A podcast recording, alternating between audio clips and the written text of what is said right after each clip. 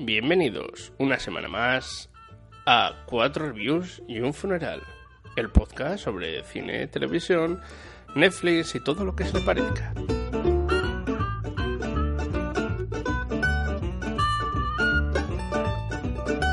Esta vez os amenazamos. No va a durar 30 minutos. I don't care what the people are thinking. I'm not drunk, I'm just a drinker. I set 'em up another round. Da- Vetes, vetes amenazándoles tú con lo que vamos a hablar, Conchi. Agarraros los machos porque hoy, hoy venimos para el desquite. Cuatro Parece que había una horas. canción que decía esto. Cuatro horas lo menos. Voy a llamar a casa que no voy a dormir. Tampoco es eso. Nada. Nada, castigaos. A escucharnos cuatro horas. A ver, en el programa de hoy os hablaremos de la review number one y la review number two, que son las películas que hemos ido a ver Rubén y yo, The Post y Early Man. En las noticias y otros rumores, otros rumores os hablaremos de las diferentes noticias del mundo cinéfilo. En la review number three yo os hablaré esta semana de una serie de la que habréis oído hablar que se llama The End of the Fucking World o The F Eh, World. donde F, mm, F, asterisco, asterisco, World. World. En los estrenos semanales eh, os hablaremos de las películas que se estrenarán tanto en Reino Unido como en España la semana que viene. El funeral esta semana me toca a mí. Eh, como traductora intentaré hablaros un poco, un poco, ¿eh? porque no vamos a dar abasto con, con un programa solo ni con dos minutos seguro de la matanza de la traducción de nombres. Pero bueno, eso será después. El review clásico, Rubén esta semana nos habla de Double, Double Indemnity. Perdición en español. Ya empezamos, que es que, bueno. y bueno, y después ya pues la despedida y cierra. Muy bien, muchas gracias, Conchi. Pues sí, empezamos estas ocho horas de maratón de cine. No os, a- no os acojones, porque luego se irán y dirán, no, y ocho horas ni de coña. ya, ya, tío". eso, eso dices, pero es lo que quieren. Yo lo sé que es en lo el que fondo lo queréis. En el quieren. fondo. Este, pues empezamos con The Post. So, can I ask you a hypothetical question? Oh dear, I don't like hypothetical questions. Well, I don't think you're going to like the real one either. Do you have the papers? Not yet. Oh gosh, oh gosh, because you know the the uh, position that would put me in. You know, we have language in the prospectus. That Yeah, I know, I know that the bankers can change their mind. That's, and I know what is at stake. You know, the only couple I knew that both Kennedy and LBJ wanted to socialize with was you and your husband, and you owned the damn paper. But that's the way things worked. Politicians and the press, they trusted each other so they could go to the same dinner party and drink cocktails and tell jokes while there was a war raging in Vietnam. I don't know what we're talking about. I, I'm not protecting Linda. No, you got his former Secretary of Defense, Robert McNamara, the man who commissioned this study. He's I'm one of about a dozen party him. guests I'm not out on protecting any of them. I'm protecting the paper. The Post es la película que se está estrenando estos días y que está dirigida por Steven Spielberg y protagonizada por Tom Hanks y Meryl Streep, entre otros. Se está hablando muchísimo de ella, se habla más de ella que, que en la sopa casi. Y bueno, eh, la fui a ver yo. Entonces os voy a explicar un poco de lo que va. Nos cuenta una historia real, una historia verídica, eh, ambientada en un escándalo que estalló en Estados Unidos relacionado con unos papeles em, que hablaban sobre la guerra del Vietnam, la famosa guerra del Vietnam. La película empieza en el año 1966, em, empieza la película eh, enseñándonos unas imágenes de lo que sería la lucha en Vietnam y de los eh, soldados estadounidenses que estaban luchando allí. Y de un reportero, empieza la película con un reportero que está como ilustrando todo eso, está escribiendo y está como documentando eh, la experiencia americana en campo vietnamita.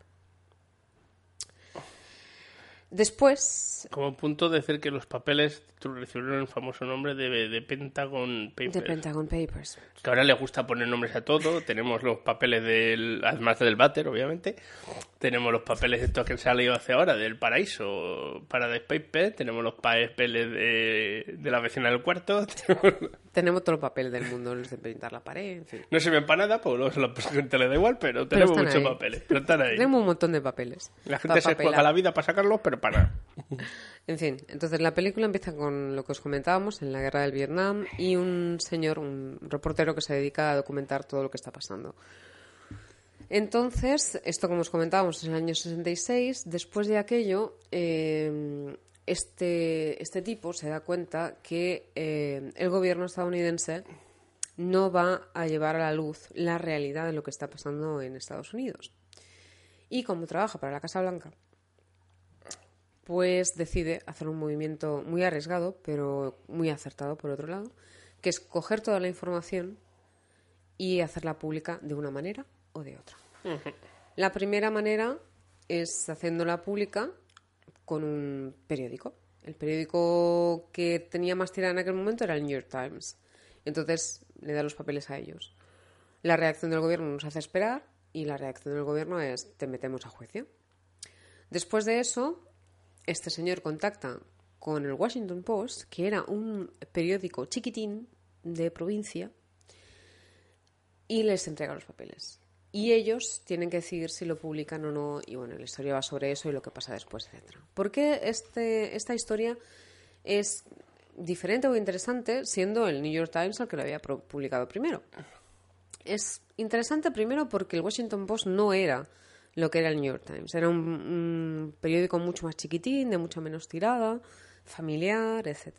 Y también porque eh, había tomado el relevo, la dirección, la, una mujer. Una mujer de avanzada edad, que es la, protagonista, es, es el personaje que protagoniza Meryl Streep. Y eh, con un editor que es el el que protagoniza Tom Hanks. ¿no? Entonces, ellos toman una decisión muy valiente y además todo gira en torno a cómo ella eh, se hace cargo de la dirección del, del- diario, cómo lo lleva, etcétera. Y es muy interesante también porque el papel de ella o de esta directora tiene como un papel en la alta sociedad, o sea, tiene, tiene un cargo en la alta sociedad bueno, pues que se relaciona con diferentes personalidades, etcétera. Y no sé yo hasta qué punto la ven como una persona que sea una directora de un, de un diario. O sea, no le dan mucho crédito y es como, bueno, algo que tiene para entretenerse. Entonces la película, aparte de hablarnos de los papeles del Pentágono, que es lo que nos comentaba Rubén antes, también es la historia de cómo ella se hace valer. O sea, cómo ella en, en un momento determinado tiene que bueno, pues presentarse al mundo y decir, bueno, mira, esto está muy bien, todo lo que tú quieras, pero ahora la directora del, del, del periódico soy yo y me tienes que respetar, ¿no? Y en, bueno, Steven Spielberg toca también un poco ese tema, ¿no? El tema de cómo se le trata a- las mujeres en la época, la poca relevancia que tenía una mujer y la poca palabra que podía llegar a tener, Uy, y no sé si ha mejorado tanto desde los años 60. Esto. desgraciadamente sí. Eh, bueno, ¿y qué tal las, las actuaciones? Las actuaciones, bueno, a mí Tom Hanks no me, no me mata. Somos del mismo club.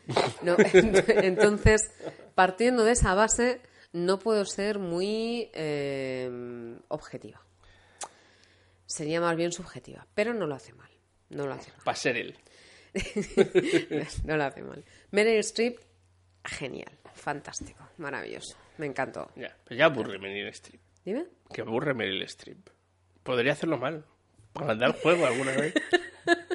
Es que además, mira, por ejemplo, la semana pasada os he hablado de una película en la que la personaje principal, femenina, era una tipa que tenía eh, ten- tenía una, una escala social bastante alta, etcétera, etcétera, que podría ser extrapolable al, al papel que interpreta Meryl Streep, ¿no?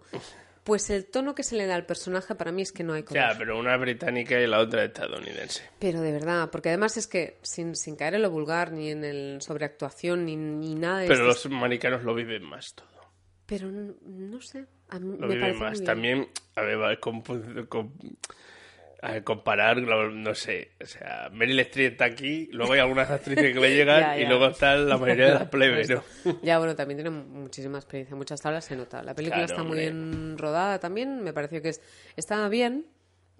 Hay escenas muy bonitas, muy chulas. Si os quedáis hasta el final, veréis, o sea, ver el, ver el periódico por dentro como era en, aquel Hombre, entonces. es Spielberg, que lo que se ve de maravilla es la cinematografía y los actores y, y tal. cómo o sea cómo se presenta claro lo que ella que era lo que era aquella época a la hora de editar no o sea a la hora de llevar una noticia a un periódico. Un montón de gente en una habitación llena de humo y picando como locos en la máquina de escribir no pues un poco eso. ¿Y cae en algún momento en la panfletada o, o- o intenta separarse y ser... panfletada en qué sentido a qué te refieres Oh. especifica Robert Que es el miedo que me da Spielberg alguna vez es que mucho en el panfleto, ¿no? De, en vez de enseñarnos lo que está pasando, ¿no? En to- oh, vamos a mostrar lo sentimental o vamos a... Oh, todo esto es una mierda, pero aún así como mola Estados Unidos y estas cosas, ¿no? A ver, em, digamos que panfletada en este sentido se podría entender más bien por el, por el hecho de que él presenta la historia y es un poco, esto pasó, pasó así, ¿no? Bueno, o yo lo, lo- lo cuento así. Mm, y más que lo que pasó es... em, bueno, pues yo creo que es un poco el, el rollo que le da el- pueblo americano, ¿no? O sea, porque estamos hablando de un tema muy sensible para la gente que, que estaban allí, porque habían muchos eh, de los soldados que, que eran familiares de, de un montón de gente americana, entonces, norteamericana, estadounidense, vaya, perdón. Entonces, claro, ahí tocaron, tocaron con hueso. O sea, era como de, ¿qué me estás contando? Que lo sabías desde hacía no sé cuántos años y no has hecho Sí, sí, nada. fue una de las razones del final de la, de la guerra. Y por eso yo creo que en parte tampoco hubo más represión, ¿no? Era el gobierno de Nixon igualmente y bueno, ahí se, hay escenas interesantes, ¿sabes? Que Bueno, de Nixon que tampoco acabó muy bien. como por eso mismo, pero yo creo que todavía no estaba tan Pero en mal. realidad a Nixon le toca el final de la guerra. O sea, o sea a Nixon le toca el, el- el lado ya de se está acabando y hay que acabar con ello. Claro. Esto ya no va a ninguna parte. A ver, se lo acabó petando en su mandato, pero es que habían otros antes que se lo habían No, comido hubo todo. otros dos o tres presidentes que lo habían Kennedy llevado. se lo había tragado todo, o sea, Kennedy lo empezó. sí. Bueno, había no no empezó o no era? Sí, empezó con Kennedy, yo juraría. Bueno, en el 66, bueno, no, no sé. Bueno, Por ahí anda. pero ahí. La guerra de Vietnam empieza. Son 10 años de guerra. Es que son 10 pasa, años, que son 10 un años. huevo de Y años. la cantidad de peña que Bueno, no, no decimos nada cuánto llevan en Afganistán. Pues ya ves, imagínate. Y ahí no se habla. Solo que, bueno. No se eh, habla de momento, luego ya veremos cuando salgan Hombre, las... ya, ya salieron, ya salieron la mierda cuando Chelsea No, no, Manning digo sacó cuando todos los empiecen a salir papeles. todos los papeles de esto No, no, que ya ahí. salieron. Es que Wikileaks ya lo sacó casi todo. La diferencia es que en aquella época había ciertos medios, entonces si uno lo daba, pues debi- pues pues estaba, no, no era se escapaba. Ahora el problema es que tenemos tal obs- tal bombardeo informativo que, que la información se nos escapa. Está ahí, pasa- dura cinco minutos y desaparece. Exacto, pero llega la información... eh, Sí, ves, mira, esto a mí me gustó mucho de la película. Yo supongo que también es un tema más romántico, más romántico, ¿no? Porque es como cómo se vive todo de una manera mucho más diferente, ¿no? Mucho más pausada. Se, se, se- o sea, la manera en la que llega la información y se interpreta y, tiene que llegar es como mucho más pausada. No, Ahora no, todo eso es está mucho más claro. rápido. También es cierto que eso se está viviendo en otro se está viviendo bajo una guerra fría, se está Mm. viviendo en un momento de agitación como son los años 60. Pero también tiene sus cuestiones. Es que la información, rec- recordemos que es que la información está sesgada, que se va al, al Washington Post por alguna razón. Claro. Y es que, y- y- creas que no, lo bueno de ho- hoy en día es que es muy difícil tapar la información. Tapar la Puede información. eh, afectar más o menos, pero acaba saliendo. Yo creo que se la llevaron allí en parte porque, pues por como dices tú, ¿no? Que, como- que a, a ver a quién se lo vamos a llevar porque los otros han dicho que, que Y no estamos hablando de. Estamos hablando es, es en España, se lo lleva el país y el país me dice que no me lo publica. Ande narices voy. Claro, claro. Bueno, el país de ahora no tiene nada que ver con fiestas, Pero No, el país de ahora te dice te lo publico y luego te saca cuatro, que es lo que hicieron, por cierto, cuando Wikileaks sacó todo este rollo. O Publicamos cuatro cosas y ya, ya no, ya no, lo demás no tiene interés. bueno, también es que hay un tema que es el de la... Hay, hay como un efecto... Bueno, y que antes los medios de comunicación no estaban, no estaban controlados por los bancos. Eso hace mucho. Eso hace mucho. Eso hace mucho. Pero Nosotros como- no estamos controlados por los bancos. No, si claro. nos quiere controlar algún banco, por favor se contacten con nosotros. en nuestra cuenta de Twitter o de Facebook o en el podcast. No, que hay un efecto que cuando aparece muchas veces la misma noticia en el periódico día tras día, tras día, tras día, es como eh. el efecto que tienes cuando vas al Prado y, y ves cuadros durante una hora. Llega un momento que ya te saturas No, mismo. y tienes que cambiar, Es ¿no? lo mismo, es lo Pues yo creo que un poco ¿Y con las noticias Y cómo ciertas noticias se, se manejan o se, o se utilizan para tapar otras noticias. Por supuesto. Muy uso me explicas. Oh, no, yo, ¿por qué? Yo no estaba hablando de Cataluña. Ya. Bueno, pasemos. Ya creo que les, ya les estamos enseñando que esto va a ser largo, así que, pero bueno, creo que Hoy ya- estamos relajados. Pero Relajados, gustado, chicos. Relajados. te ha gustado. Sí, me ha gustado. Me ha, Te gustado. Estoy pensando en ir a verla y todo, fíjate. No, me que soportaría a Tom Hanks. Es. No sé. me- Aprovechando que, que tengo canguro estas semanas, a lo mejor me voy con la pareja. Y la gente del cine, la verdad es que. Bueno, todo gente muy mayor, ¿sabes? Que a mí me Claro, gusta ver el cine. Y- lo cual es una vergüenza, porque creo que es una película que debería verse. Pues gente muy mayor. Porque, pero... como estamos hablando, repercute ahora. ¿no? O sea, Sí. está hablando. Pero es muy curioso, es que este señor se libró de ir a la cárcel, ¿no? Pero es que los, los whistleblowers de ahora, los, los que sacan las cosas a, a relucir, están yendo a la cárcel como moscas. Sí. O sea, estamos peor ahora en ese aspecto que se supone que es- no hay guerra fría, todo es más libre, más democrático, que estaban hace 40 Pero yo años. creo que eso es por, por lo que te comentaba. Yo creo que el, el- el punto álgido de todo esto fueron todas las protestas que hubieron a nivel eh, de calle. Porque, Claro. claro. la gente lo leyó y dijo, pero esto qué, ¿cómo puede ser que lo supieras desde hace no sé cuánto tiempo y has enviado a mi hijo claro, a que muera en una guerra? Pero, pero, y luego flipa con esto y es que el señor Nixon no fue capaz de meter al, al- al señor este en la cárcel. No. El señor Obama, que iba muy de progre, metió a Chelsea Manning, intentó meter al, al Edward Snowden, que está todavía pululando por ahí por el mundo, ¿vale? Sí. Y algunos cuantos más que han acabado en la cárcel. Es Y que- estamos hablando del un señor muy demócrata, muy tal, Sí, ¿no? pero es lo que tú decías de la información, ¿no? De cómo se trataba antes, cómo se trata ahora, o sea, es, es muy diferente la época. Pero bueno, así que no quiero saber cómo va a ser con Trump. Es... Madre mía. Es- bueno, bueno, va- va- ya va a venir, porque no va a venir y ¿Al ya final- al que final viene- Va, a viene? ve- va a venir en octubre. Decían que no octubre. venía. En octubre. Le van- Hostia, pone antiaéreos. ¿Cómo tiene valor este hombre? Va a tener unas, unas manifestaciones como casas. Sí. Y tiene que tener unas espaldas residentes para aguantar todo lo que ¿Qué le va le va a dar. Y se le van a llevar en el, en el helicóptero, en, el, en la furgoneta, que no va a ver ni lo que... Madre mía. Nevermind. Eh, pasemos al review número 2. Conchi. Ah, Early Man.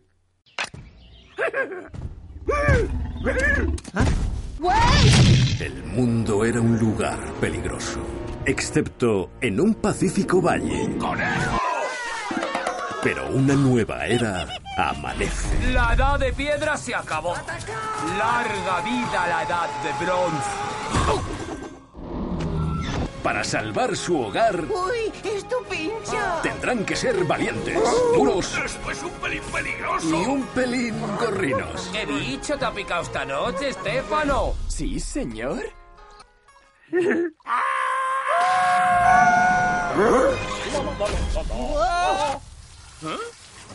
Cavernícola, solo en cines.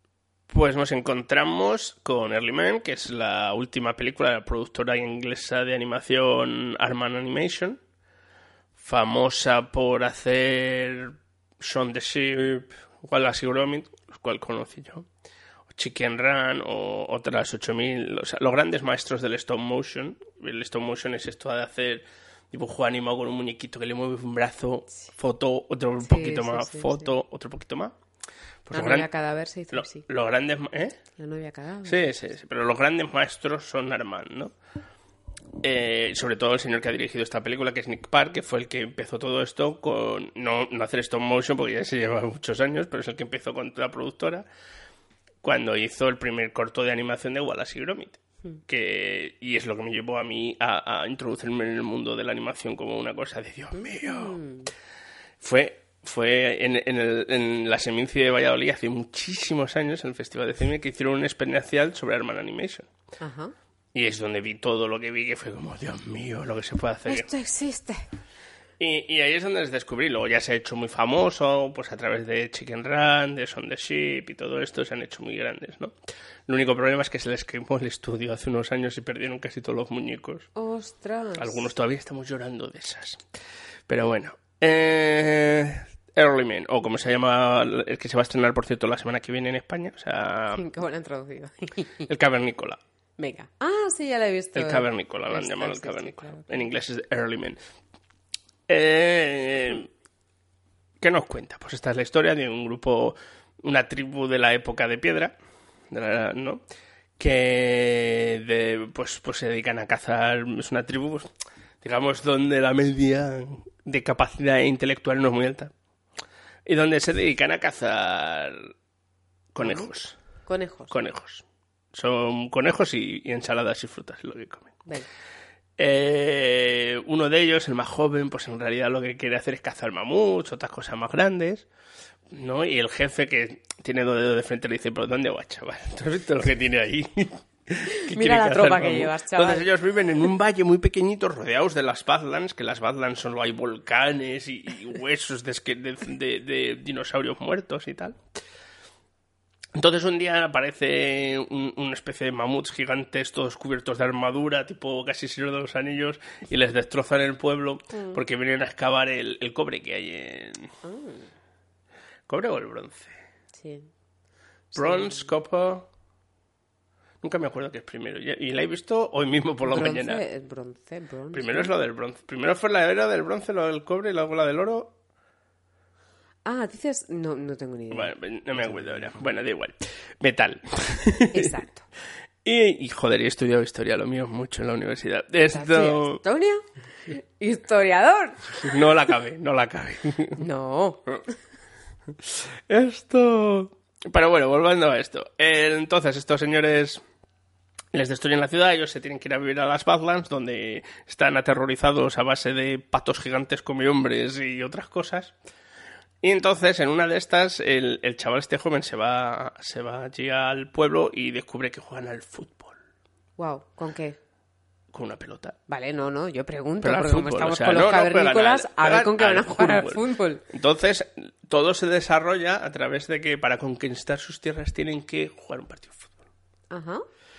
Muy parecido, ¿eh? A lo que pasa actualmente. Normalmente. Se vuelven esto. locos Entonces, también. ¡Ah! la historia está muy bien hecha, o sea, la, cómo está hecha es increíble, eh, porque encima se ven cosas grandes y tal, ¿no? Tiene muchas escalas más grandes que pues, las anteriores películas, porque lo bueno cuando tienes ciudades es que si pones, es, todo lo que rueda son planos más o menos pequeños.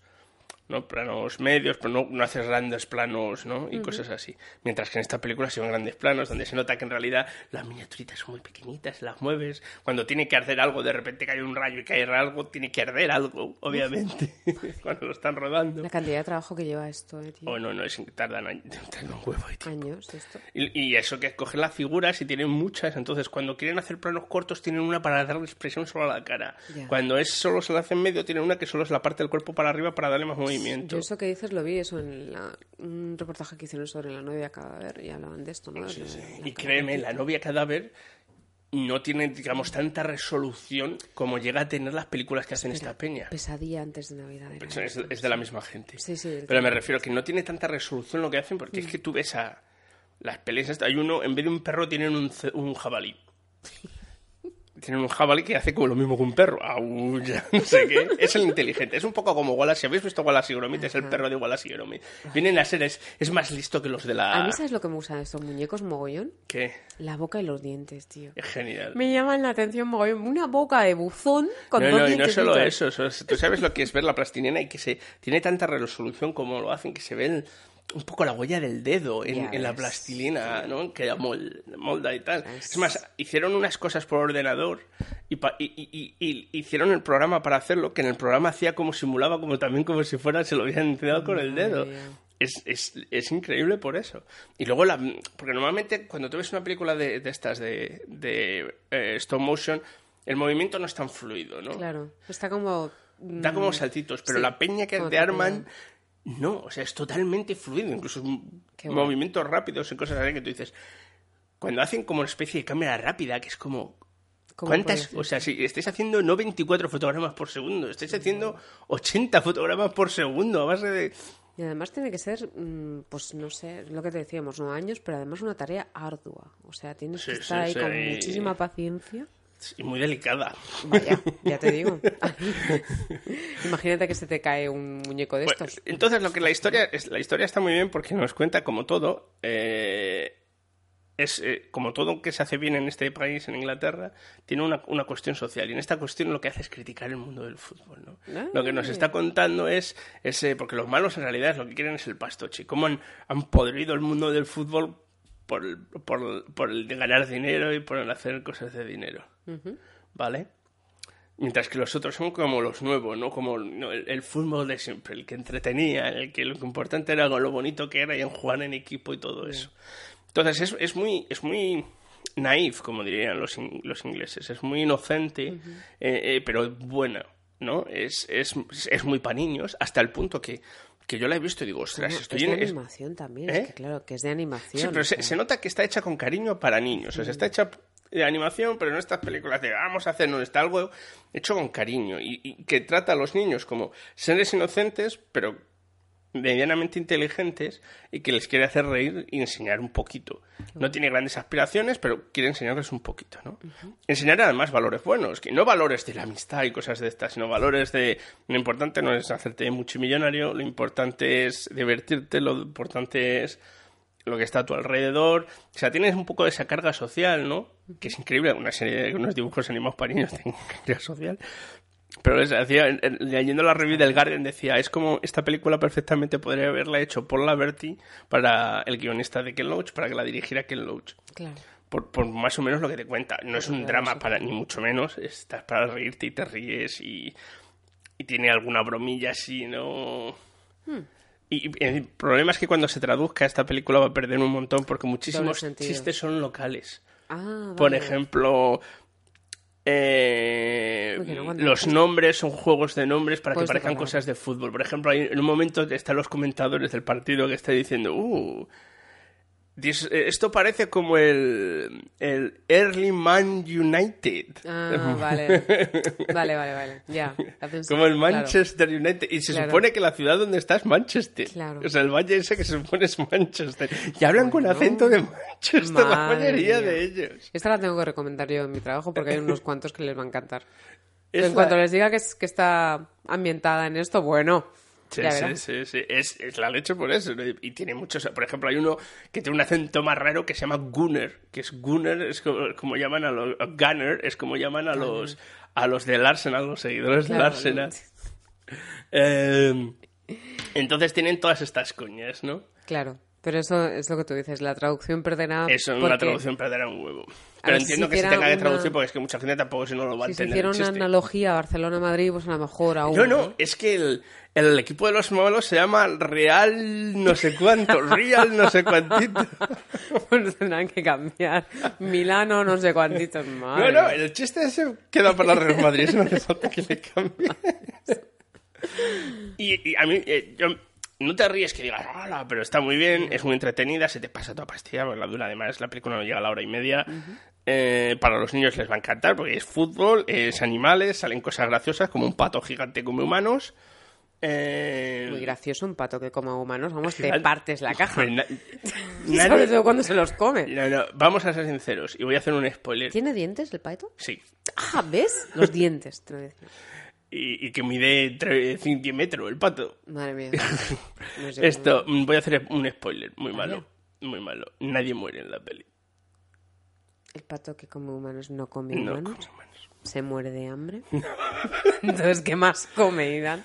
Ay, esto no puede ser que solo coma humanos y no se muera de hambre. Lo cual está bien. Y lo que venía a decir es que yo que pensaba con el momento cuando he salido del cine, digo, hostias, me habrán metido una de estas proyecciones que hacen para la gente con autismo y tal. Y no, no, era una proyección normal. Y es que la música está más bajita que lo normal. Uy, a, a mí esto también me ha pasado con The Post. La música estaba bajita. ¿Por qué? Esto será un fallo de las salas, ¿eh? Mm, Hombre, creo que hemos ido a dos cines distintos. Sí, sí, sí. Eh, y- no, yo creo que no. O sea, porque el volumen de los, de los de ellos está alto. Sí. El volumen de los actores es alto.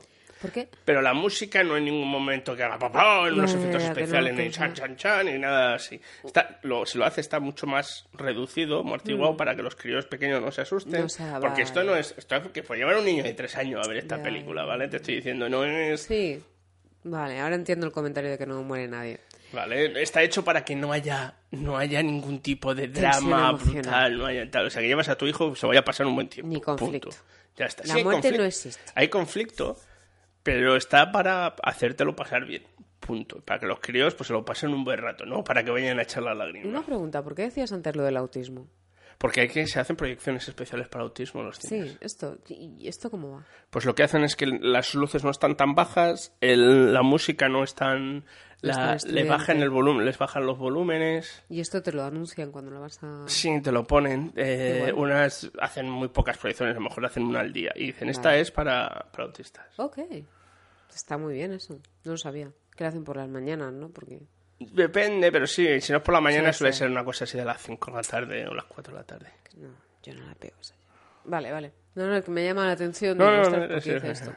Hombre, no lo hacen todos, suelen hacer las grandes cadenas. No, pero está guay, está, está muy bien. No, no, está muy bien, igual que te dejan llevar a los niños pequeños, o hacen cines que hacen proyecciones para que las mamás se vayan a los bebés y la luz no está quitada y cosas así. gracioso, Dios, no lo sabía yo. El mundo de las mañanas, Rubén. Claro, claro, como tú no, yo he tenido que hacerlo, yo he tenido que ir a esas funciones. Qué guay. Está muy bien pensado. Claro, tú vas ahí con el crío, la luz no se apaga del todo, Qué guay. que llora el crío da igual porque hay otros dos llorando, el volumen no está puesto toda pastilla. Parece una estupidez, pero ayuda mucho. Y es lo que Claro. hace la diferencia de decir, joder, es más fácil compaginar, puedo seguir teniendo una vida, ¿no? Suelen ser más baratas, además, las, las entradas. Claro, está guay. Muy bien, chicos, pues no sé si llevamos ya una hora, pero vamos, vamos de camino, ¿eh? A las dos, tres, cuatro, cinco, seis horas. Venga, Mm, llevamos ya media hora. pues venga. pf, nos vamos a llevamos aquí dos secciones. Dos Chan, horas chan, que te chan. mueres, vamos. Es En una fin, promesa, esto es una promesa. Vais a sufrir. Pasamos a la siguiente sección. Sí, casi que sí. Las noticias y otros rumores.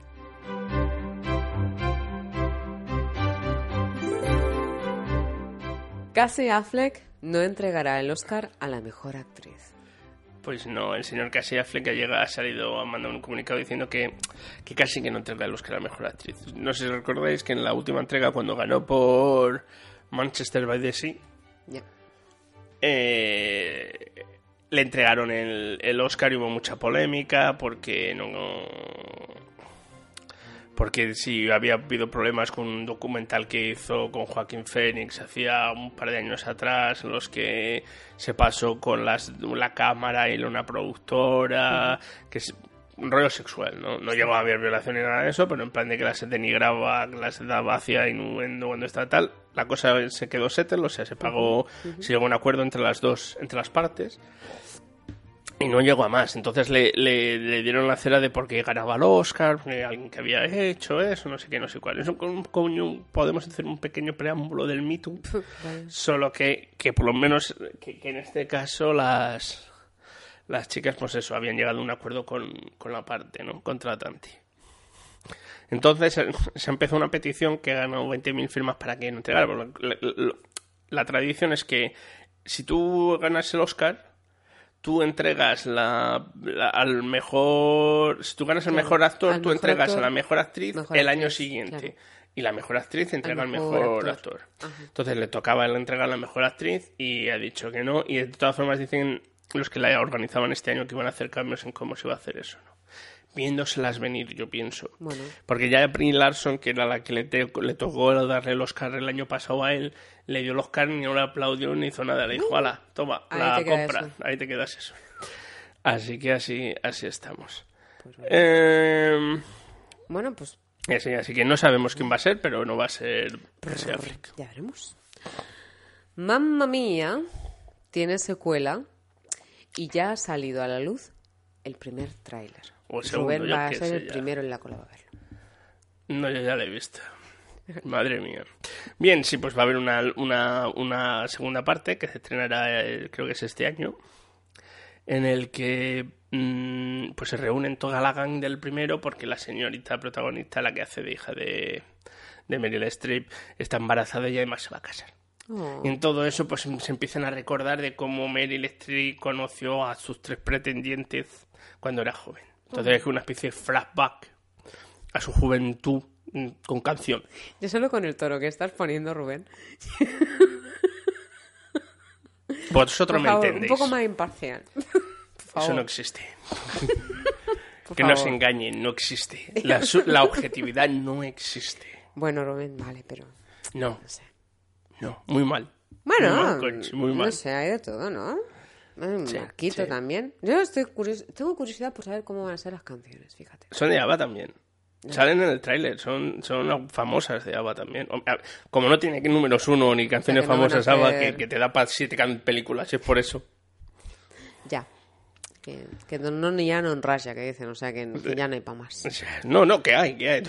Yo no digo es- que ellos no van a crear tú- nada uf, nuevo para... pero Crear nuevo. Vamos a hacer un musical nuevo. ¿Qué va? Tira de esto.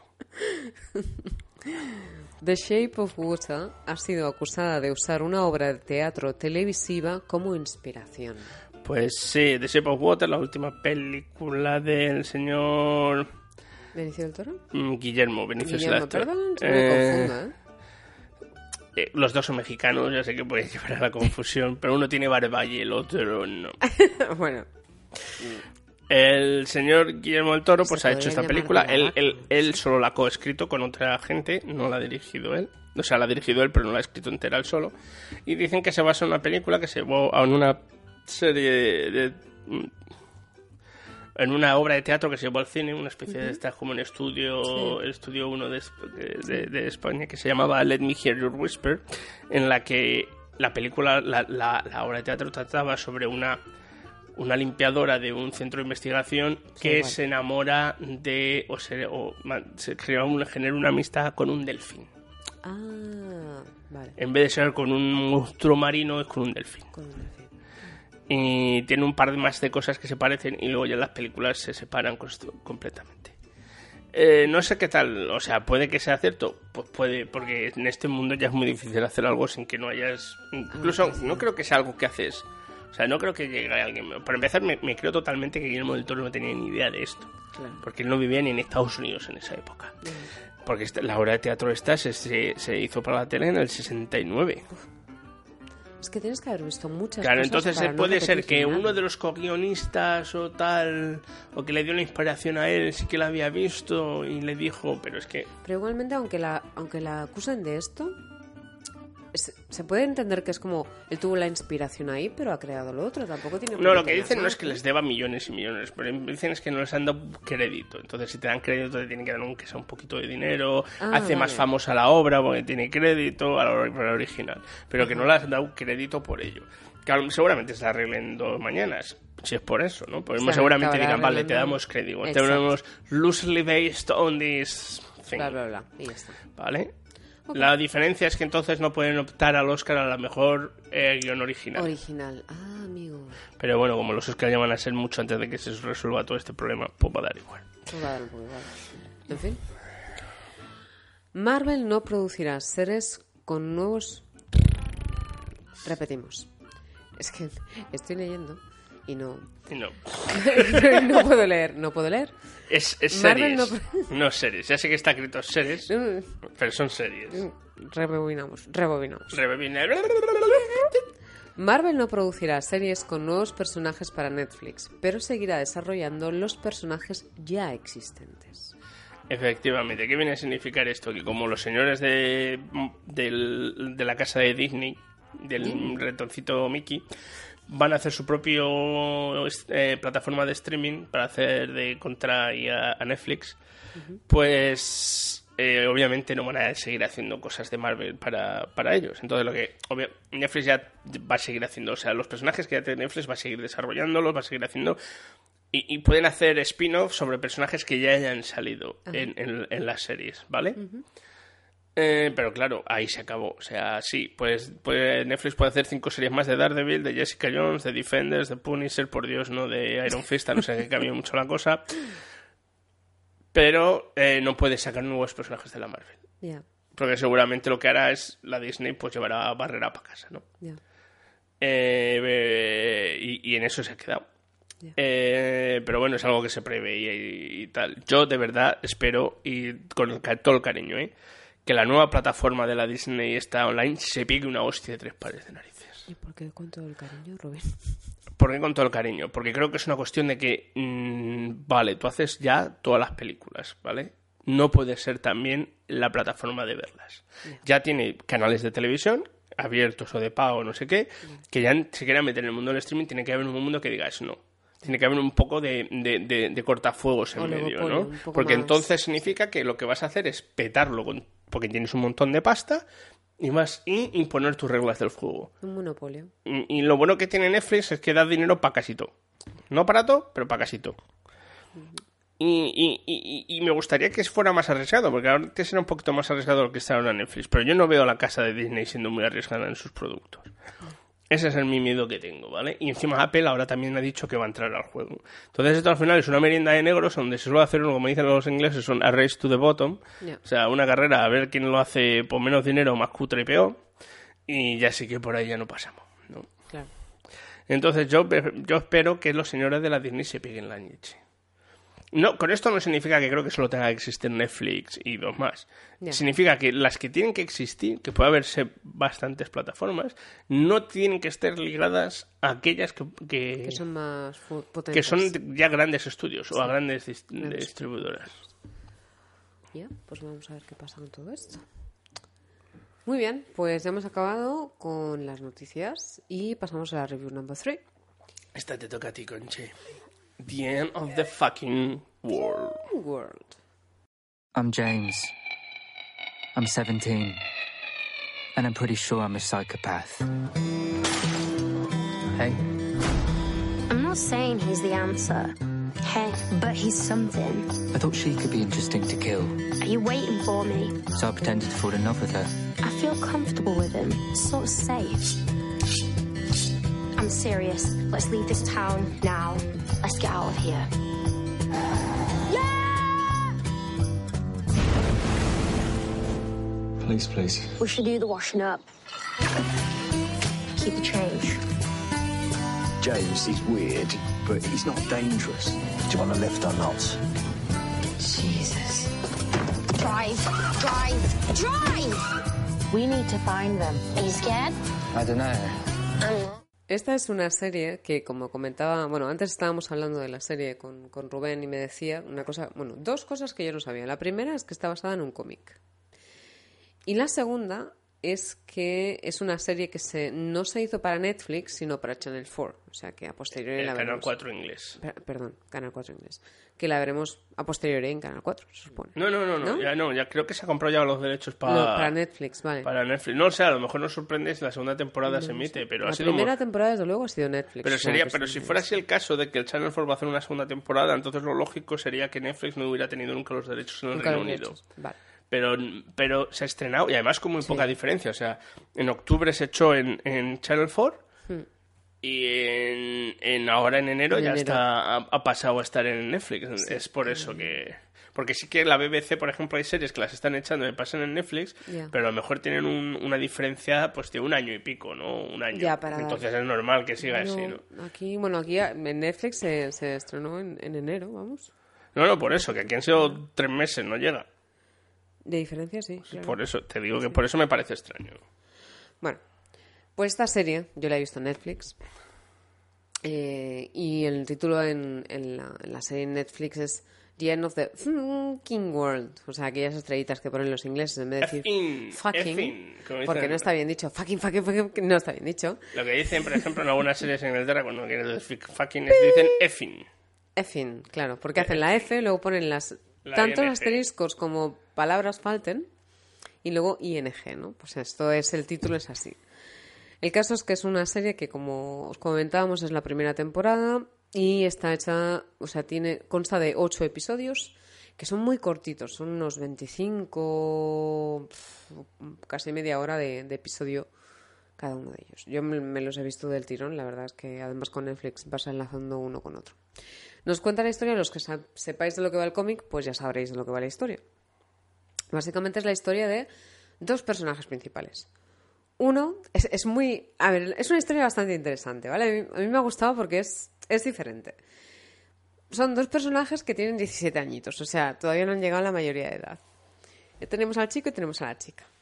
es que me río porque es, es que son peculiares. No, no, yo, ¿vale? yo no la he visto, Es pero muy- lo- quiero verla. Pasa que tengo, Son un- peculiares. tengo un- una, una panda de cosas que tengo que ver que ya es como, si me pongo a verla ya no tengo Esta es vida. muy cortita, Rubén, ya era. Bueno, Ya, pues ahora que sé que son 30 minutos me la voy a ver fijo. Claro, es que es muy poquito. Pues tenemos al chico. El chico es un tipo mm, que cree que es que, que, bueno que, que tiene unas tendencias psicóticas. ¿Por qué? Pues porque cuando era pequeñito pues mató un par de bichos o muchos y se acuerda de todos y cada uno de ellos. Y ahora ha pensado que va a pasar algo más grande y de repente aparece Alisa, que es la chica. Y piensa, mira tú qué bien, Ya está, ya tengo ya te- víctima. ya tengo víctima. Perfecto. A todo esto es un tipo raruno, raruno, raruno, raruno, de aquellos que los ves en el bar y dices, no me voy a acercar. Y encima está como... Ni de que, le- coña. que te- que si te acercas para decirles, te invito, te invito a comer cocido. Es que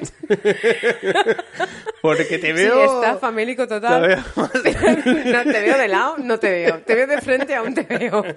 Pero bueno, ¿sabes? Estos personajes que con la mirada o no mirada o con la existencia o no existencia piensas, madre mía, ¿dónde nos vamos a meter? ¿Sabes? No, aquí no. Ni, ni- contigo no, bicho. Y luego, por otro lado, tenemos a Lisa. Que la compañera de clase, ¿no? Alisa es una chica que está en plan, me rebelo contra el mundo porque me la suda todo y estoy hasta O sea, en plan moño. quinceañera. 17 añera. Bueno, me refiero... Ya, ya, Teenager, sí, sí, teenager. teenager. Pero además está pasando por unas, unas cosas bastante heavy ¿eh? en ese momento de su vida. Sí, sí, sí. Sé que Con tiene problemas familiares. Los dos tipo. tienen un pasado que es el que en principio justifica lo que, En lo está que hacen, pasando sí, en, claro. la, en la adolescencia, sí. ¿no? Que eso lo iremos viendo a lo largo de la serie, ¿no? Y entonces Alisa, pues llega un momento que se, se cabrea con el mundo mm, y ese es el momento. En el momento en el que va por la cantina del cole, la de secundaria, imaginaros, ¿no? Llega a la cantina del cole, esta cantina americana que existe en todos los centros. Pero es americana, que es de aquí. Dime. Que está rodada aquí, ¿no? Pero me refiero, ¿no? Es, es un poco... La analogía sería un poco eso. ¿no? Sí, bueno, la cantina, el comedor del El comedor, la cantina, ¿no? Todo así. Y entonces llega y mm, se enfada con el mundo, se gira, lo ve a él y le dice, hola. Y el otro se queda flipando. ¿Estás sola? claro, el otro es como, esta es la víctima y ella es como, bueno, pues este no está mal. O sea, están los dos desesperados, perdidos. O sea, ella piensa que el- al chico ese que le faltan unas pacientes petit suisse y, y unos extra de cocidos.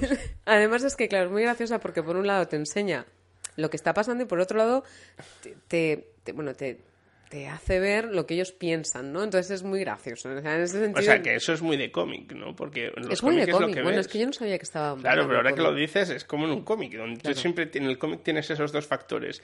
Porque en el cómic la diferencia es que quiero que sea algún monólogo interior, le hago redonditos Claro. en una nube Y si es un no, monólogo pues, interior. en- ya está, solo lo está intentando. los solo está son hablando diferentes. En fin, que está muy bien. Entonces, ¿qué pasa? En todo esto deciden en un momento determinado que se van a escapar. Ella, ella decide, porque ella es la que lleva la voz cantante. Pero tendrá que ir con el porque si no, no la puede matar. Es que, claro, él accede a todo porque piensa, bueno, pues entonces si me voy con ella, pues la puedo matar. Y lleva todo esto, lleva, lleva su cuchillico, ¿sabes? Afiladico y tal. Bueno, pues ahora sí, eso la mato. Bueno, a ver qué hago. Podemos, no está con esas historias. Por eso cuando ella habla, pues en un momento dado la mira, se ríe, pero no hace nada más porque le está pensando. Cada loco con su tema. Cada uno con su tema, nunca mejor dicho. En fin, cuando va avanzando, a medida que va avanzando la serie, vamos viendo que progresivamente esas voces o no voces interiores se van acallando para abrirse un poco más a lo que es el mundo exterior, es decir, la otra persona, o sea, escucharla, etcétera, ¿no? Y entender un poco más de todo lo que va. Y me ha encantado. Es Se muy, nota. es muy bonita. Aparte es que la historia Es es, muy bonita, la mata con una Oye, yo no he dicho nada de que la mate a nadie, ¿eh? Yo he dicho No, no, no, no, no. Esto- es no, muy no estoy diciendo que estos son Es muy gracioso de se conocen. Pero me refiero, me refiero a que dices, ah, es muy bonita y tal, y tú estás pensando, ¿que la quiere matar? Pero es porque es Con el gracioso. cariño, desde el cariño del Desde amor. el cariño te voy a pegar un cuchillazo ahí. No, y bueno, luego hay, un perso- hay personajes muy chulos. eh, están los personajes de. Bueno, hay- unos policías, unas policías que son. Unas, policía, unas policías, perdón, lesbianas que aparecen en, en, en un bejunge. en el que- es que no os quiero spoilear nada, ¿no? Pero bueno, que los personajes están muy bien, que la película está muy bien. em, no sé, es, está chula. Sí, sí. Pues yo la veré, ya luego me has contado. Luego ya me dices a ver qué te ha parecido. Pues sí. ¿Ok? Ok. Pues nada, vamos a ver. Pasamos a los estrenos semanales. Reino Unido. Phantom Threat. Uh, The Phantom Thread. Eh, pues esta película protagonizada por Daniel J. que es uno de los grandes que tiene también para llevarse un Oscar y una cosa de esta.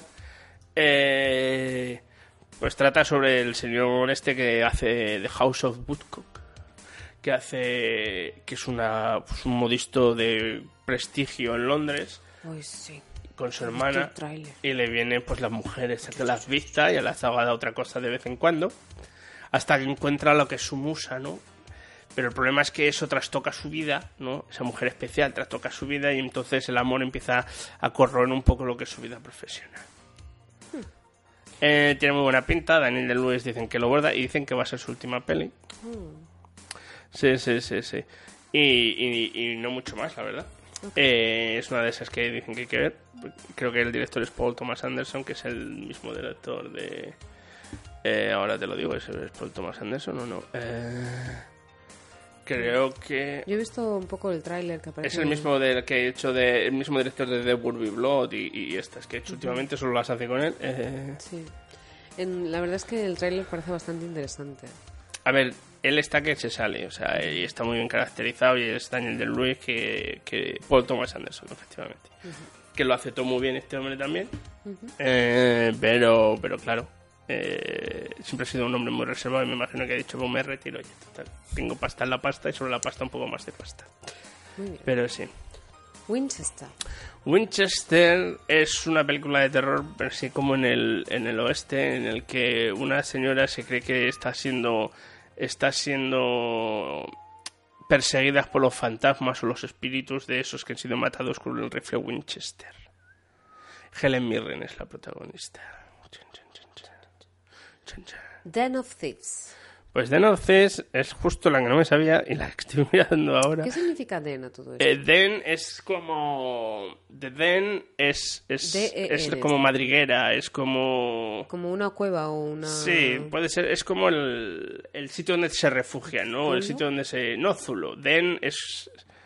Sí, bueno, como, como un nido. Sí, un, eh, un nido de un nido de ladrones, sería eso, Vale. un nido de ladrones. Un den, pero es ese sitio donde se refugian, donde planean, Sí. eso es. Ok.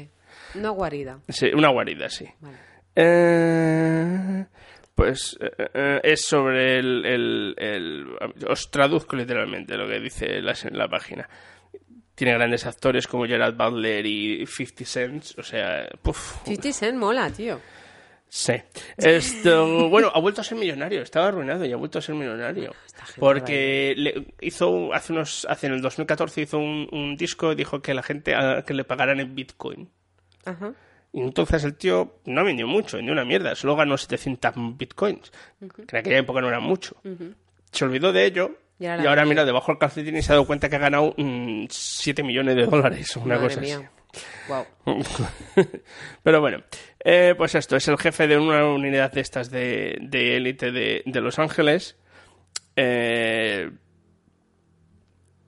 y pues eso, es luego pues la lucha contra un grupo de, de, de ladrones y como es, es como es como me suena un poco a hit, pero versión chunga, a ver si me entiendes. Me, me estoy imaginando la sala, eh, Rubén. Sí, Llena de... de... de mujeres de 50 años. No. Para ver a, a, ¿Qué a- Gerard Butler. de chavales en sábado noche. Vamos a ir al cine, luego no me vamos a poner chaval. En fin. Pues eso, es, es, es un grupo de... eh, De de- es de la- un, un policía de élite con sus problemas porque son alcohólico luchando contra un grupo que son pues son, exmilitares y cosas así que utilizan sus habilidades chungas para, para, para robar. Una cosa así. Hombre, por lo menos es corta, una hora y media. Bueno. 42% Rotten Tomatoes. Puf. No mires esto. Bien, eh, sigamos. Journey's End. Johnny's End es una obra de teatro muy famosa sobre la Primera Guerra Mundial en el- los momentos anteriores a que tengan que hacer un asalto. eh, un grupo de hombres británicos liderados por un teniente que se está cagando las patas abajo porque está totalmente porque quería morir, vamos, más que nada, de lo cual es totalmente entendible. Entonces es una obra de teatro, es, es bastante famosa y esta es una adaptación al cine. Muy bonita, por lo que se ve, muy bonita. Hombre, la Primera Guerra Mundial, o sea, teniendo en cuenta eso. Te entiendo. Estrenos de España. El hilo invisible. El hilo invisible es la misma que de Phantom Thread, Ah. que en vez de ser el hilo fantasma, es el hilo invisible. Muy bien. Amityville. El despertar. Pues es la famosa historia de la casa de Amityville, que pero es como se empieza, ¿no? El, el por qué luego se, se, se pone la casa así, pero muy con fantasmas, no malos. Hmm. Pues ahí empieza. El cuaderno de Sara. Es una película de Belén Rueda, rodada en el Congo, creo que es, en el que pues la Belén Rueda tiene una hermana que se ha ido de Gaza y se ha ido al Congo para Y hacer sus cosas y la secuestran, entonces está desaparecida hasta que encuentran una foto de ella en la que parece que sigue viva, entonces la madre, la madre, perdón, la hermana, que es Belén Rueda, que nunca ha tenido una relación que sea la caña, decide que va a ir a buscarla al Congo y es de pues todo lo que va encontrando cuando va por, por allí. Por. Cavernícola. Earlyman. ¡Ey! Ya estamos hablado antes. Joder, qué rápido, de verdad. Solo hemos tardado cuatro minutos. Me dan ganas de poner ocho películas más para seguir. Espera, espera, que todavía nos queda. Joder, ya solo nos quedan tres cosas. Tres. Esto va muy rápido, Concha. Nos estamos portando muy bien, ¿eh? Demasiado. Solo, solo llevamos 53 minutos. Y eso que todavía no he puesto los... Esto es antes de los, de los, de los trailers, los clips de vídeo. Sufrir. Creí que lo teníais fácil la semana pasada. pues lo dicho. Y ahora pasamos al funeral. Y esta vez le toca a Conchi. Yo no he matado Estoy hasta las nadie narices. Pobre. Bueno, esta semana os hablaré. Yo os hablo del funeral. Va, venga, yo voy a hablar del funeral. Os voy a hablar de, la- de una matanza, una matanza de la traducción de nombres. A ver, como muchas veces hemos comentado en el programa, hay un tema emitente recurrente que, que De- seguirá ¿cómo has siendo. dicho? Re- he dicho emitente, pero sería remitente recurrente. que sale cada dos por tres y que volverá a salir y seguirá saliendo por los restos De los restos también. que es eh, el tema de las traducciones de títulos de películas. El tema de las traducciones de títulos de películas al castellano del inglés, estamos hablando concretamente. Eh, como os habréis dado cuenta, en casi cada una de las películas que vemos o de las que hablamos semana tras semana, las eh, traducciones son variopintas, a veces ridículas y otras veces mm, Molan mazo. imposibles de entender, ¿no? Y dices, ¿cómo han podido traducir esto? Además, aparte de, de estas traducciones, en el tema del castellano existe una problemática que es la diferencia entre lo que es el castellano de España y el castellano de Latinoamérica. Entonces, claro, las traducciones... es castellano, es español. Hablemos con propiedad. con propiedad. En fin, el castellano y el español de Latinoamérica. Ca- El español de España y el español latinoamericano. ¿Qué pasa? Que en cada una de las dos se hace una traducción diferente. Es muy No siempre, pero en Es muchos muy casos. raro. En muchos casos, sí. en sí. Entonces, bueno. Os he ido buscando unas cuantas. A ver, para esto ten- Sorpréndenos. tendríamos, ya te digo yo, Rubén, que con este tema podríamos tener. Ahí sí que pues, hacemos un maratón. Pero total. O sea, que aquí puedo hablar yo cuatro horas seguidas si queréis. O sea, Y para no- que dure más, hacemos nombre de la película, tráiler. Y luego podemos hacer hasta un concurso. A ver qué pensáis.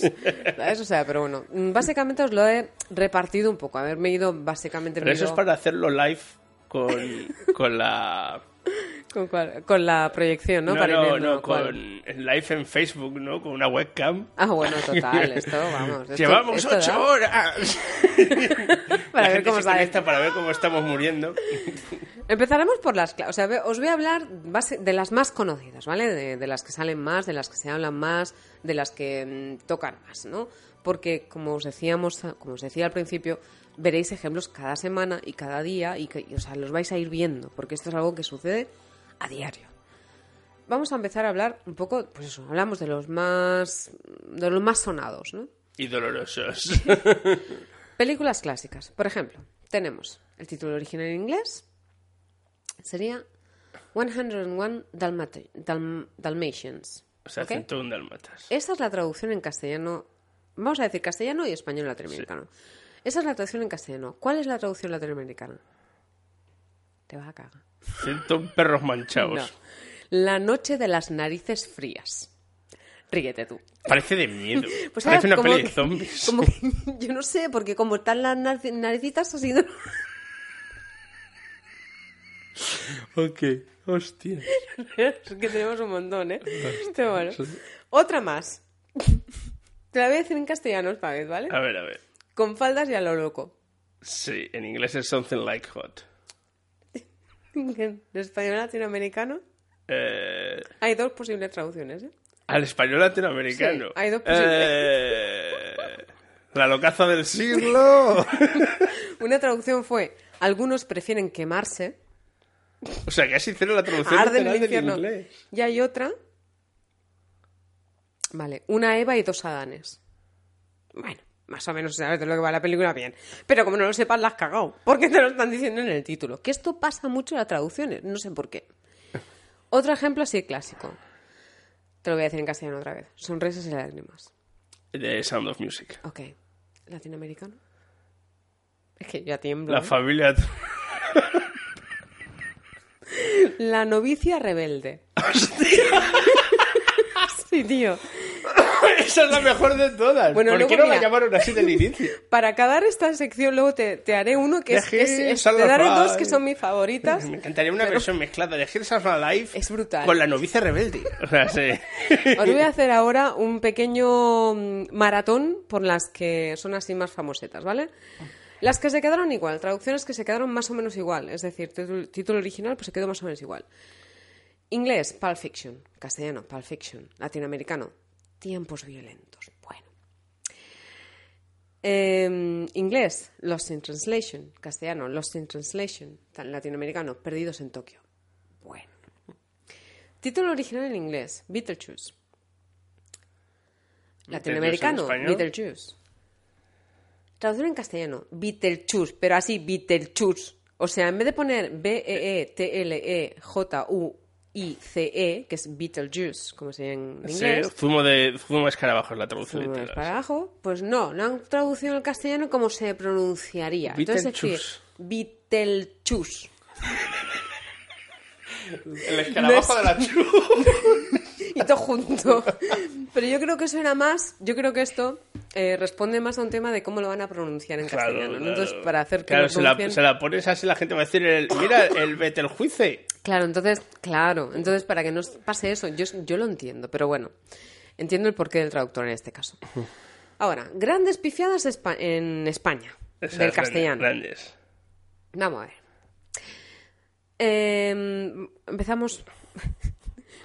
Por el principio. No sé por dónde empezar porque eso es la bomba, tío. A ver, eh, La jungla de cristal. Sí, Die Hard. Vale, perfecto. En latinoamericano fue Duro de matar. Pero bueno. Bueno, vamos, Die Hard es más duro de matar que la jungla. de La semilla del diablo. Rosemary's Baby. Muy bien. Y en latinoamericano fue El bebé de Rosemary, que en realidad es la Es misma que está traducción. basado en un libro, coño. Que es que se es llama que así. no hace falta rompérseme la cabeza, pero es que a veces son. Bueno. Eh, es que me da miedo, tío. Venga, sigue. After Hours. Ese no sé cuál es. Esta es una de Scorsese.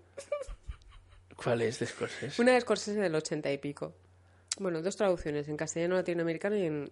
Perdón, en español latinoamericano No sería corazonada. Latinoamericano, después de hora, que más o menos, After Hours, Sí. después de hora, vale bien. Castellano, Joque Noche. ¡Hostias! Es la de Joque Noche. Joque Noche. ¿Es de, ¿Es de quién has dicho? ¿De Scorsese? De Scorsese. ¿Es de Joque Scorsese Noche. Joque Noche? Vamos, yo Ahora es lo que he ahí lo visto. que aprende uno con estas cosas. Joque Noche, Joque pasa, tío. O sea, No, no, me gusta. Es una peli que me gusta. No sabía que era de Pero, tío, Scorsese. vale. Pero es un montón. Vamos a otra que seguro que no te suena. este viene el problema cuando empiezas a hablar con algún amigo inglés le Es dices, imposible. ¿Has Yo que he visto estudiado esta cine, película? yo he dice, cine en esta, yo he estudiado cine en este país y la gente me habla de películas. Claro. ¿Qué película? Me compré un libro que solo porque Las me venía el nombre en español, el nombre en inglés. Claro, porque empiezas a ver estas cosas y dices, son cosas importantes. Y empiezas a hablar de una película, no la he visto. Y luego te empiezan a contarla y dices, sí, sí, Sí que la he visto. pero se llama Pero así. no se llama así. Porque ¿qué hago yo? Cojo el nombre en español y lo traduzco literalmente en inglés. El tío me dice, ¿lo qué? Y yo, claro. claro. Pues esto pasa, o sea, esto es un problema de comunicación real. Vale, película en inglés, Beverly Hills Ninja. ¿Castellano? Vaya mierda de peli. La salchicha peleona. Ah, sí, sí. Tú, para ser sin- sincero, se parece más la salchicha peleona Sí, a la- Un ninja, una- un ninja en Beverly Hills latinoamericano. Está buenísima. Inglés. Ice Princess. ¿Cómo? Ice Princess. La princesa de hielo. Es de Disney, ya está. Pero, pero no, es, no es de dibujos animados. es- La princesa de hielo. Traducción literal sería, ¿no? Latinoamericano. Sueños sobre hielo. Sí. Castellano. Ande, yo caliento ríase a la gente. Que no puedo. Conche, por Dios, respira. Soñando, soñando, triunfe patinando.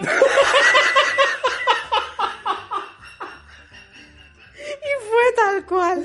Tal cual. O sea, de verdad que Soñando, fue- soñando, triunfo patinando. triunfé patinando. Pero si eso parece un libro para niños de tres años. Yo no sé cómo Disney permitió esto, te lo juro, tío. Creo que es una apuesta.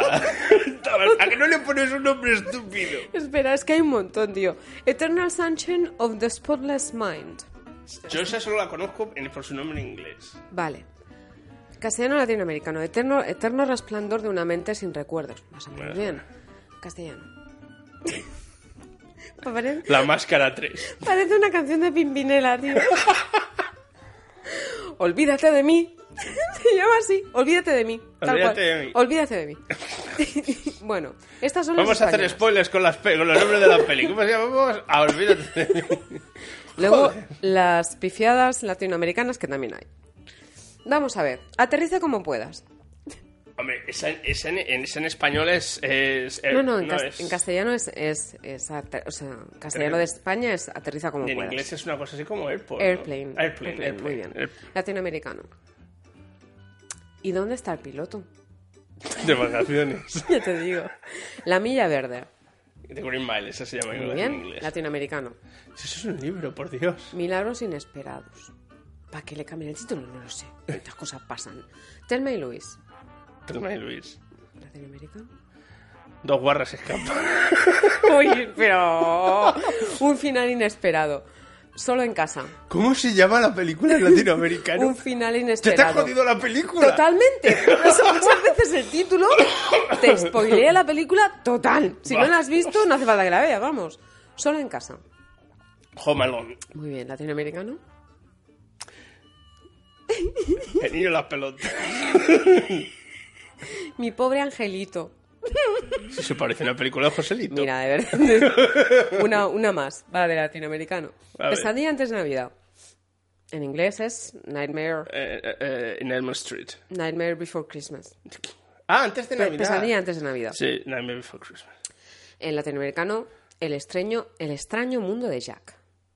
Pues vale. Pues te has quedado... te has quedado. Pues me quedé igual. Y luego ahí por la famosa... Es- el- No, luego Eh, esto es algo que hacen todos, ¿no? O sea, a ver, Sí. a, a ver quién da más. El príncipe Zamunda, Ah, sí, se no se parece en nada. en inglés es Coming to America, Sí. y en latinoamericano es Un príncipe en Nueva York. Bueno, bueno. Hay una de, de Tom Cruise que es Noche y Día en castellano. Está graciosísima, porque en latinoamericano es Encuentro Explosivo. En, en castellano fue Noche y Día. Pero es que Noche y Día la han traducido así, pero es que el original es Night and Day. Night, Night. K-N-I-G-H-T. Night, que es caballero, no es noche. ¿Vale? O sea, la traducción literal del título original en inglés sería Caballero Y y Día, día. y la han traducido como Noche y Día. Hostia, es la de Sleepless in Seattle, ¿cómo la traducieron? Sea, es, que, es que no pararías de hacerlo en todo el mundo. Vamos a ver, os voy a decir una... ¡Ah, está buenísima! Vale. ¿A ti te suena una película inglesa que se llamaba Up the Creek? es de miedo o algo así. ¿no? En castellano, en- de España, se tradujo... Bueno, en latinoamericano fue Río abajo, cuesta arriba. Y en español, en castellano de España, Sabía que esta Sleepless in Seattle, algo para recordar. Sabía que... Es que son cosas que dices. Vale, Up the Creek, Río Abajo, Cuesta Arriba, Latinoamérica, España. Esta te va a encantar. Los albóndigas en remojo, tío. Hostia, los albóndigas. Esta fue para morirse. Y ya para acabar, voy a acabar muy rápido porque ya se se está extendiendo mucho. Es que tendríamos para, vamos. No solamente los títulos de otros países. Sino hacemos la segunda parte. es buenísimo, Vamos a tío. buscar las masas. eh. Es que hay, pero hay un montón, Rubén, de verdad. O sea, he cogido las más famosas, ¿eh? Vale. No solamente traducciones del, del inglés al castellano latino o, o Sí. de España, sino traducciones. Imaginaos un, un título original, ¿vale? ¿Cómo se traduciría en China, por ejemplo, Sí. no? Y cómo, cómo sería la traducción al castellano de ese chino, ¿no? Sí. Batman y Robin, por ejemplo, ¿no? El tío los pezones. La traducción al chino, o sea, si cogemos el traducción que, la traducción que han hecho de este Los chinos, sí. los chinos y la Y luego la entendemos y luego la... la- literal, ¿eh? Sí. No es no adaptado. La traducción, y esto es verídico, es que muy fuerte. Guapo, vente a mi cueva y ponte esta bragueta de goma. ¿Estás seguro que Tal no es una película porno lo, gay? Lo puedes mirar. Batman y Robin. Guapo, vente a mi cueva y ponte esta bragueta de goma. Que me da igual, aunque sea una, aunque sea una película porno gay. Pero, ¿para qué leches le cambian el título así? Es que no lo entiendo, ¿por qué? Hostia, porque es Y ya la última, la última que está, es- está ella... Vamos a hacer la de Batman y Robin, que es la, la horrible, esa que hizo, la que hizo Josh Clooney, la de famosos pezones en el traje. Es que además salió en un periódico todo. Pero ya te digo, puede es, ser... Es, es, por Dios, por Dios, ese nombre. Oye, tendríamos que hacer uno de las traducciones de películas "Voy- vas a porno, que eso puede ser... Robin". Y digo, no. Pues mira, mira, me dice, vamos a ver la de vente a mi cueva, ponte el tanque a Bueno, cuero. Living- Te digo que sí. ¿Living Las Vegas? Esa no se tradujo en español. No, lo mismo en China, digo. Ah, no, no, no sé, no sé. Estoy borracho y tú eres una prostituta. Hombre, es muy literal. A ver, con esto ya no hace falta ver la peli. Bueno, pues esto, esto es un pequeño, un pequeño avance de lo que, Ahora que ya hemos pasado la hora. de lo que os podéis encontrar si, Vamos si ahondáis un poco por internet. rápidamente lo que queda más. Y vais viendo todo esto. Ay, ay, ay, ay. Y hoy pasamos, ahora pasamos al review Ya clásico. pasó de todo ya. Pasamos de todo ya. Es muy bueno. A mí los albóndigas en remojo me, me ha, to- me ha llegado al alma. Hostia, la de los verdad. 100 dalmatas también, hostia. Yo creo que a lo mejor tiene algo que ver con una traducción para pelis porno, pero nen, es que incluso así. Un, día haremos es que no- unos sobrenombres de pelis porno. Puede ser también. brutal. Este también puede ser muy bien. Hay uno que se llamaba Aquí, aquí no hay corrida, creo, un actor. Aquí no hay corrida, sí, sí. Pues japonés o chino. Sí, sí, sí, te lo juro. Chiste, ¿no? No, no, no es un chiste, es verdad. Se llama así, aquí no hay corrida. Madre es mía. buenísimo, bueno. Totalmente off topic aquí ya, ¿no? Ya lo siguiente que de Barry. Madre la bueno, no puedo por Dios, vamos a acabar esto. Vale, pasamos a la review clásica.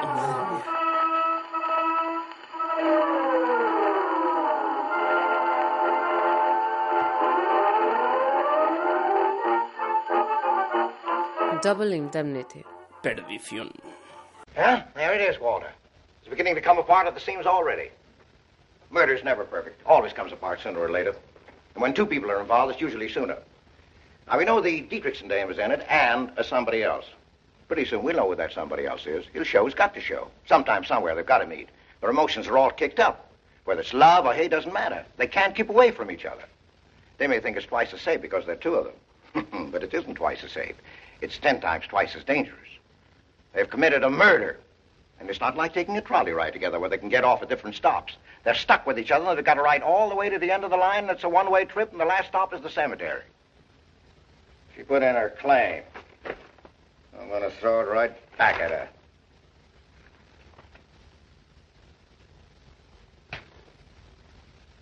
Let her sue us if she dares. I'll be ready for her and that somebody else. They'll be digging their own graves. Pues esta película es 1944, dirigida de nuevo por Billy Wilder, digo de nuevo porque hace poco también hablamos de una, de una peli de, de Billy Wilder. Eh, protagonizada por Barbara Stanwyck, una de las mejores femme fatales que ha dado el cine. Y eso que no es de las más así explosivas que las veas, pero la tía sabía muy bien el train, ¿no? Sabía hacer, hacer como ese personaje que tiene algo detrás y tal, ¿no? Eh, Murray, que luego hizo casi todas las pelis de la Disney, eh, de los años 40-50. y uno de los mejores actores que ha habido en la época del cine clásico, que es Edward G. Robinson. Pues la historia nos cuenta pues eh, cómo este este señor Fredman Murray es un vendedor de seguros va a una casa y conoce a la femme fatal de Barbara Stanwyck que le dice que pues bueno que quiere hacer un seguro para su marido pero es que en realidad lo que quiere es matarle. Y se lo cuenta. y se lo cuenta. Primero le seduce no le, le hace decir anda tonta mátalo por mí que a mí me da cosica y entonces el otro pues claro hace claro claro es de todo el rollo este no de cuando de cuando pasa el hecho y matan al marido claro todo esto se llama double indemnity la película en inglés porque lo que tiene es una doble indemnización que sería la traducción literal Eh, no entonces porque se llevan la pastaza del seguro entonces, claro, Edward G. Robinson, porque la hija empieza a decir, bueno, es que yo no estoy muy seguro qué ha pasado y tal, la hija de, de la que era. de la que era. esto. De- de- del, del fallecido de la mujer. eh, empieza, es, un, es un investigador de, de seguros, empieza a investigar el caso, ¿no? Entonces es pues como toda la historia se complica, todo... Es una película cortita, es una película pues eso, muy del cine clásico, donde te mola porque los protagonistas no son los buenos de la peli. ¿Es en blanco y negro la peli? Sí, sí, obviamente, es del 44. Sí. Los protagonistas no son los buenos de la peli. ¿Vale? Son dos personas que dices, hijos de puta. Ya. ¿No? O sea, ella porque mala, mala eres entre todas las mujeres.